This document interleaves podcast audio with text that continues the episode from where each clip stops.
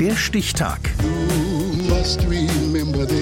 Die Chronik der ARD. 13. Juni 1983. Heute vor 40 Jahren verließ die NASA-Sonde Pioneer 10 als erstes menschengemachtes Objekt das Sonnensystem. Peter Meyer-Hüsing. Sie kennen das ja sicher noch. Der Weltraum. Unendliche Weiten. Als vor rund 60 Jahren das Raumschiff Enterprise erstmals über die TV-Schirme fliegt und ferne Galaxien erkundet, macht man sich bei der NASA gerade Gedanken über die Erforschung des äußeren Sonnensystems.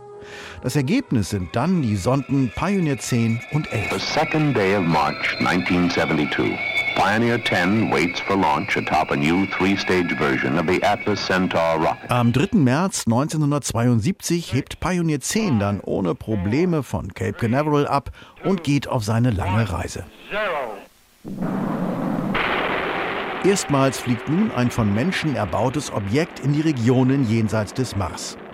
Pioneer 10, eine 258 Kilogramm schwere Sonde, versorgt von einer Plutoniumbatterie, voll gestopft mit zwölf wissenschaftlichen Instrumenten unter einer großen Parabolantenne. Denn alle Flugbefehle erhält Pioneer per Funk von der Erde. Wichtigstes Ziel der Sonde Erforschung des Jupiter und seiner großen Monde. 18 Monate nach ihrem Start passiert Pioneer 10 dann den Gasriesen, funkt sensationelle Fotos und riesige Datenmengen zur Erde, die die Astronomen noch Jahre beschäftigen werden. Danach fliegt Pioneer 10 unbeirrt weiter hinaus ins All. Passiert Saturn und Uranus Bahn. Lange hört man nichts mehr von der Sonde. Doch dann, 1983. Die amerikanische Raumsonde Pionier 10 hat in der vergangenen Nacht einen neuen Flugweltrekord aufgestellt. Seit ihrem Start vor elf Jahren legte die Sonde im All eine Flugstrecke von fünf Milliarden Kilometern zurück.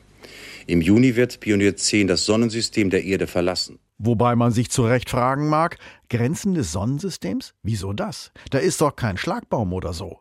Es ist mal wieder Zeit für den Raumfahrterklärer Harro Zimmer. Und im Augenblick ist Neptun eben jenes Mitglied unseres Sonnensystems, das am weitesten draußen ist. Und die amerikanische Weltraumbehörde NASA hat gesagt, wir ziehen gewissermaßen diese äußerste Planetenbahn als Linie und erklären von da ab Pionier 10 als jenseits des Planetensystems. Na gut, da ist der Pionier über 4 Milliarden Kilometer von der Erde entfernt. Die Funksignale benötigen für die Strecke 4 Stunden und 20 Minuten und mit 50.000 Stundenkilometern geht es weiter hinaus in die Leere.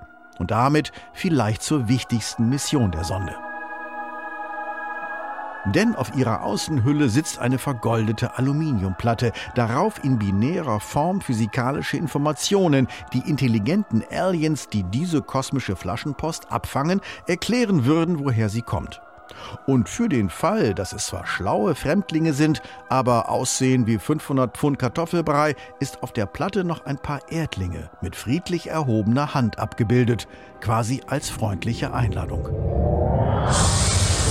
Der kleine 8-Watt-Sender von Pioneer 10 funkt dann eine letzte Meldung im Januar 2003 zurück zu seinem Heimatplaneten. Seitdem rast er stumm durch die Schwärze Richtung Aldebaran im Sternbild Stier und kommt dort in etwa zwei Millionen Erdenjahren an, wenn alles glatt geht. Das heimische Sonnensystem verließ die Sonde Pioneer 10 in dieser Relation quasi gestern, also heute vor 40 Jahren. Der Stichtag. Die Chronik von ARD und Deutschlandfunk Kultur. Produziert von Radio Bremen.